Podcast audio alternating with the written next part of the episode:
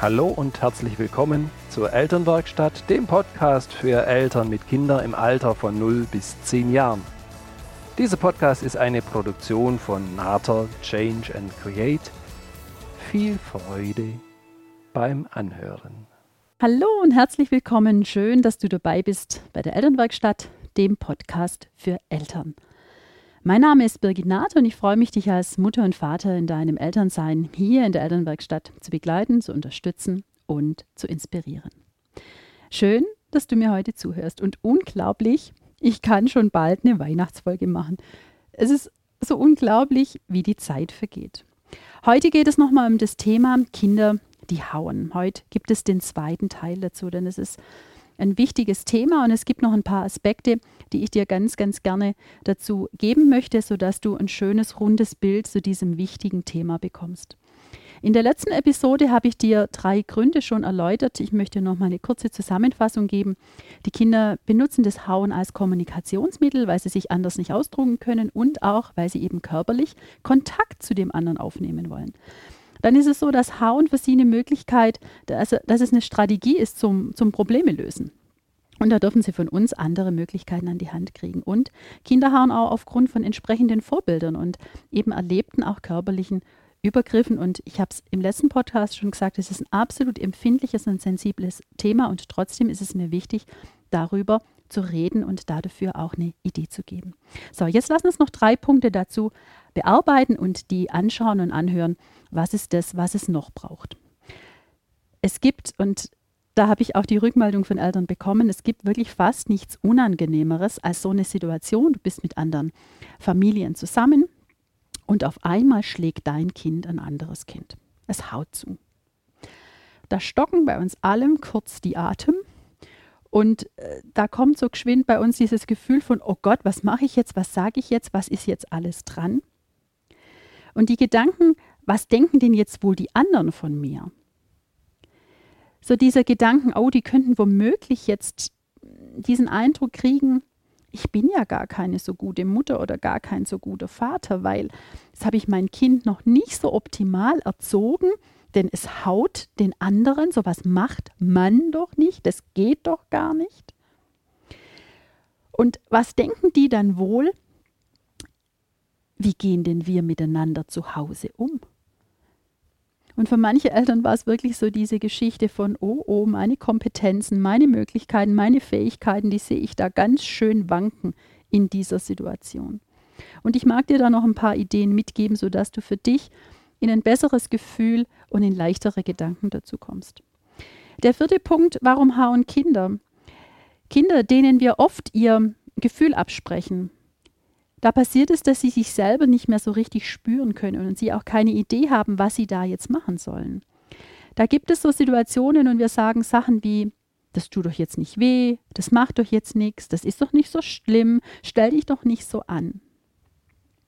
Und wir dürfen unseren Kindern diese Gefühle von Frustration, von Wut, von Aggression. Wir dürfen diese Gefühle den Kindern lassen, denn sie spüren diese Gefühle in der jeweiligen Situation. Und das ist auch gut so. Sie dürfen diese Gefühle haben. Der zweite Schritt, und da dürfen wir drüber nachdenken, der ist, wie gehe ich denn mit diesen Gefühlen dann um? Was ist das, was ich für mich und für die anderen da tun darf? Nur generell zu sehen, dass das Kind jetzt gerade wütend ist, dass es gefühlt mitten im Trotzanfall oder woanders ist und wir dann sagen, jetzt stell dich doch nicht so an, es ist doch nicht so schlimm. Ganz ehrlich, du weißt es nicht, weil du bist nicht in der Situation. Und so, da darf ich meinem Kind die Idee geben von, ja, ich sehe, ich höre und ich spüre, dass das dich gerade richtig aufregt. Ja, das darf ich sagen und das darf das Kind auch von mir hören, dass ich es wahrnehme, denn das ist so die, der wichtigste Grundbaustein. Dass die, dass die Kinder von uns mitbekommen, ja, ich darf ein Gefühl haben, der andere sieht mich darin auch, weil dann brauche ich schon immer so viel davon machen, weil das hat immer ja auch was mit dem anderen hier zu tun, mit der Situation. Um dann zu sehen, es wird gesehen und dann haben die Kinder auch die Chance, innerlich wieder ruhiger zu werden und innerlich loszulassen. Also wir dürfen den Kindern unsere, ihre Gefühle zugestehen, so wie du dir auch deine Gefühle zugestehen darfst. Das ist absolut in Ordnung. Die Frage ist, was ist das, was du dann als nächstes machst und was ist das, was die Kinder dann als nächstes in ihren Gefühlen machen sollen, machen können. Und du hast schon recht, es stimmt, gesellschaftsfähiger sind immer die guten, die angenehmen, die schönen Gefühle. Absolut viel gesellschaftsfähiger. Ja?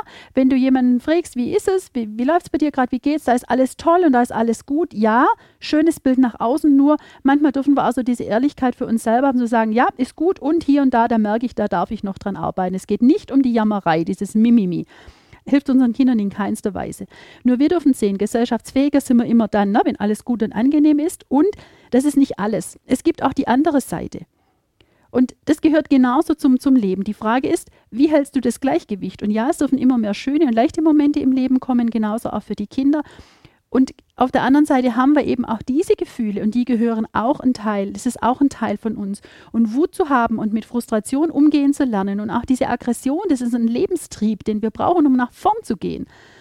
Das in, eine, in ein gutes Kleid zu bekommen, das ist unsere Aufgabe. Das heißt, beides gehört zum Leben dazu. Und für die Kinder, denen wir oder denen ganz oft im Prinzip so diese Gefühle abgesprochen worden sind, die sich selber in ihrem Körper schon gar nicht mehr spüren, die dann auch kein Maß mehr für sich selber haben, denen tut es unglaublich gut, wenn du ihnen ganz viel körperliche Möglichkeiten gibst, sich selber zu erfahren. Das kann zum Beispiel sein, dass sie wieder barfuß durch den, durch den ähm, Garten gehen, dass sie durch das, das nasse Gras morgens spüren, dass sie unterschiedliche Bodenflächen haben, wie es gibt Steine, es gibt Holz, es, es gibt Gras, es gibt Schaffell, dass sie sich selber mit den, dass sie die Finger erleben, dass sie Dinge tun mit den, mit den, mit den Händen, dass sie kneten, dass sie, dass sie backen, dass sie unterschiedlich Dinge entstehen lassen dass sie Wasser spüren an ihrem Körper, dass sie sich vor dem Spiegel sehen und mal schauen, wo ist denn mein Kopf, wo sind meine Arme, wo sind meine Hände, wie lang sind, sind meine Beine, dass sie unterschiedlich ihren Körper erfahren dürfen. Und das tut diesen Kindern unglaublich gut, sich selber wieder zu spüren, ein Gefühl für sich selber zu bekommen. Für Kinder ist es immer schön, ganz, ganz viel körperliche Bewegung zu haben, denn das sind absolute Bewegungstiere. Und das ist in vielerlei Hinsicht ist es unglaublich gut in Bewegung, gerade bei Kindern, die im Prinzip mit ihren Gefühlen noch arbeiten, tut es unglaublich gut, wieder in das eigene Gleichgewicht zu kommen. Da hilft es schon, nochmal eine Runde ums Haus zu gehen und schon kocht es nimmer so heiß und schon kann ich wieder Ruhe und Zufriedenheit in mir selber entstehen lassen. Ein weiterer Punkt ist, dass Kinder dann zum Hauen greifen, wenn sie sich schützen wollen, wenn sie spüren, dass ihre Integrität in Gefahr ist, wenn sie sich bedroht fühlen, wenn sie sich bedrängt fühlen, wenn sie merken, dass all ihre Abgrenzungsversuche, die sie schon gemacht haben, und kleine Kinder haben da noch nicht so viele Möglichkeiten, die der andere deutlich erkennen kann, da ist manchmal auch sowas, dass sie ihre, ihre Stimme noch gar nicht so erheben können. Und dass dieses wieder in die, in die Situation kommen und wissen, wie kann ich dem anderen deutlich machen, dass er mir zu nahe kommt, das ist wirklich nur eine Herausforderung. Und in dem Moment schaltet das Reptilienhirn durch und dann sind wir wieder bei Flucht oder Kampf. Und dann kann sein, dass die Kinder mit dem Körper agieren und dann kriegt der eine, der andere mal eine ab. Für uns selber heißt es wieder, dass wir innehalten, dass wir schauen, was ist das, was wir, was wir zeigen, denn für die Qualität der Beziehung in der Familie sind immer wir als Eltern verantwortlich. Und das ist ja eine große Herausforderung, absolut, und auch eine ganz, ganz große Chance für uns, dass wir hier ganz viel vorleben können und den Kindern mitgeben können. Und deshalb dürfen wir nochmal genau hinschauen, wir dürfen hinhören und hin, hinfühlen, was die Kinder uns in der Situation zeigen und dass sie vielleicht schon ganz viel kooperiert haben mit den anderen oder auch mit dir, nur dass es jetzt für sie einfach zu viel geworden ist und dass sie sich deswegen in Anführungsstrichen verteidigen, ihren Raum verteidigen. Und du darfst wissen, dass die Kinder das Hauen nicht als, als Freude oder nicht aus Freude oder, oder Spaß machen, sondern da gibt es für sie immer einen Anlass, sich selber zu schützen.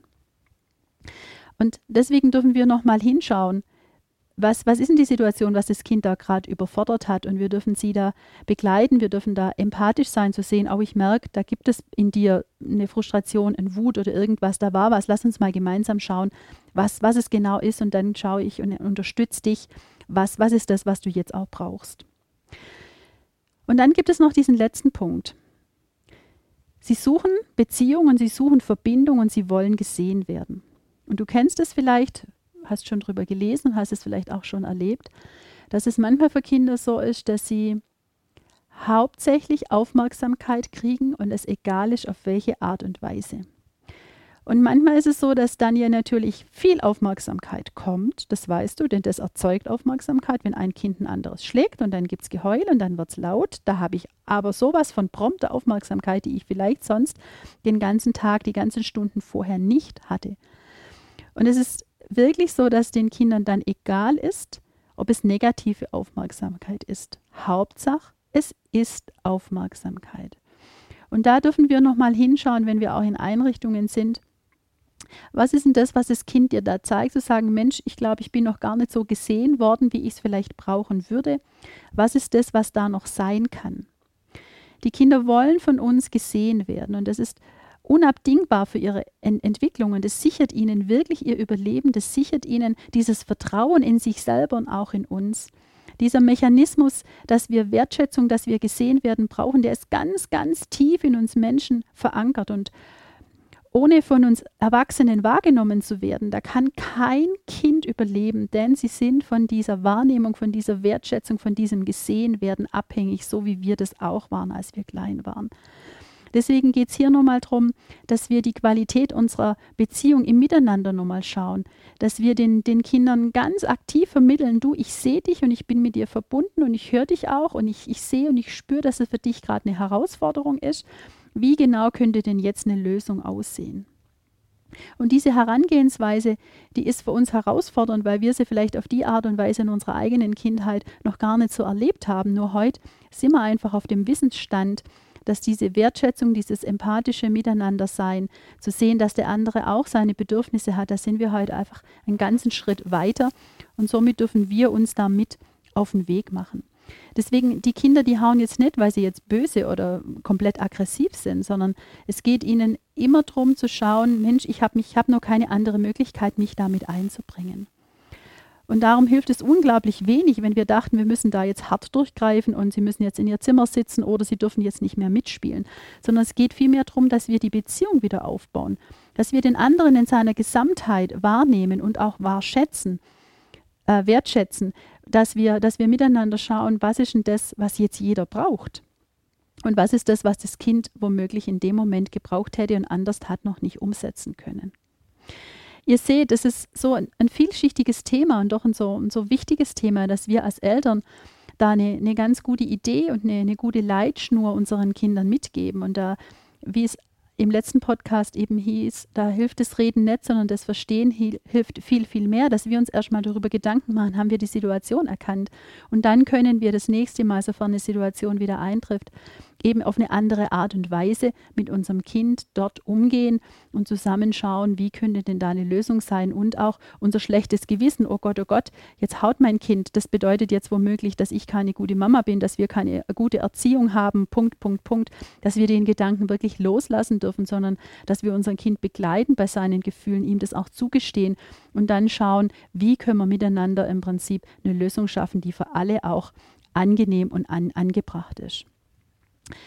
Ich wünsche euch einen, einen, guten Austausch auch als Eltern, zu schauen, wie, wie erlebst du das als Mama, wie erlebst du das als, als, als Papa, dass ihr da miteinander im Gespräch bleibt und dass ihr dann miteinander schaut, was ist denn unsere gemeinsame Linie zu, zu, zu diesem Thema. Wenn du da noch Fragen hast, dann schreib mir die, schick mir die, ich freue mich drauf. Ich sage dir jetzt ganz herzlichen Dank, dass du eingeschaltet hast, dass du die Elternwerkstatt heute angehört hast und mir zugehört hast. Komm gern auf meiner Seite NATO äh, Change and Create vorbei, auf Facebook oder auch im, im Netz, wo du noch andere Dinge findest, die im Prinzip mir am Herzen liegen. Ich bin dir unglaublich dankbar, wenn du eine Bewertung bei iTunes machst. Du weißt, das bringt die ganze Geschichte gut nach vorne. Ich freue mich, wenn, wenn du den Podcast weiterempfiehlst, sodass auch andere Eltern Ideen und äh, Tipps noch kriegen. Ich freue mich, dich beim nächsten Podcast wieder mit am Ohr zu haben. Und in diesem Sinne sei gelassen und unperfekt perfekt, deine Birgit.